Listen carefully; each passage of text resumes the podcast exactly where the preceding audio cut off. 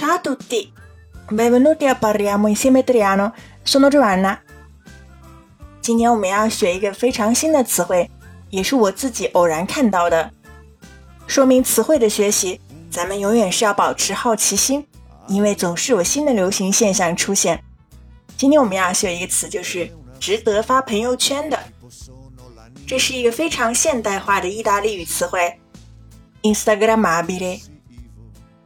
构词法就可以看出，是从 Instagram 加上意语的形容词 abile，significa una cosa bella da fotografare e postare su Instagram，是值得拍照并且发 ins 的美事。再来看这个词究竟该怎么使用。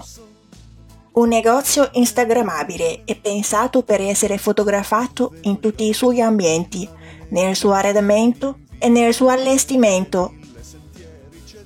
Un negozio instagrammabile 我们可以解释为一间网红风的商店，在设计上面要考虑到它的环境、装修布局都是可以要被拍照，并且 PO 到社交媒体上的。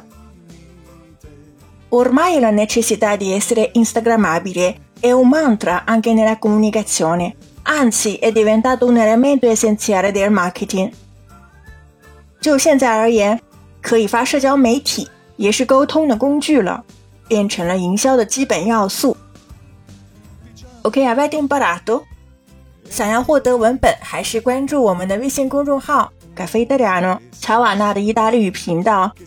本期是第二百五十四期节目，请在后台输入二五四即可获得完整文本。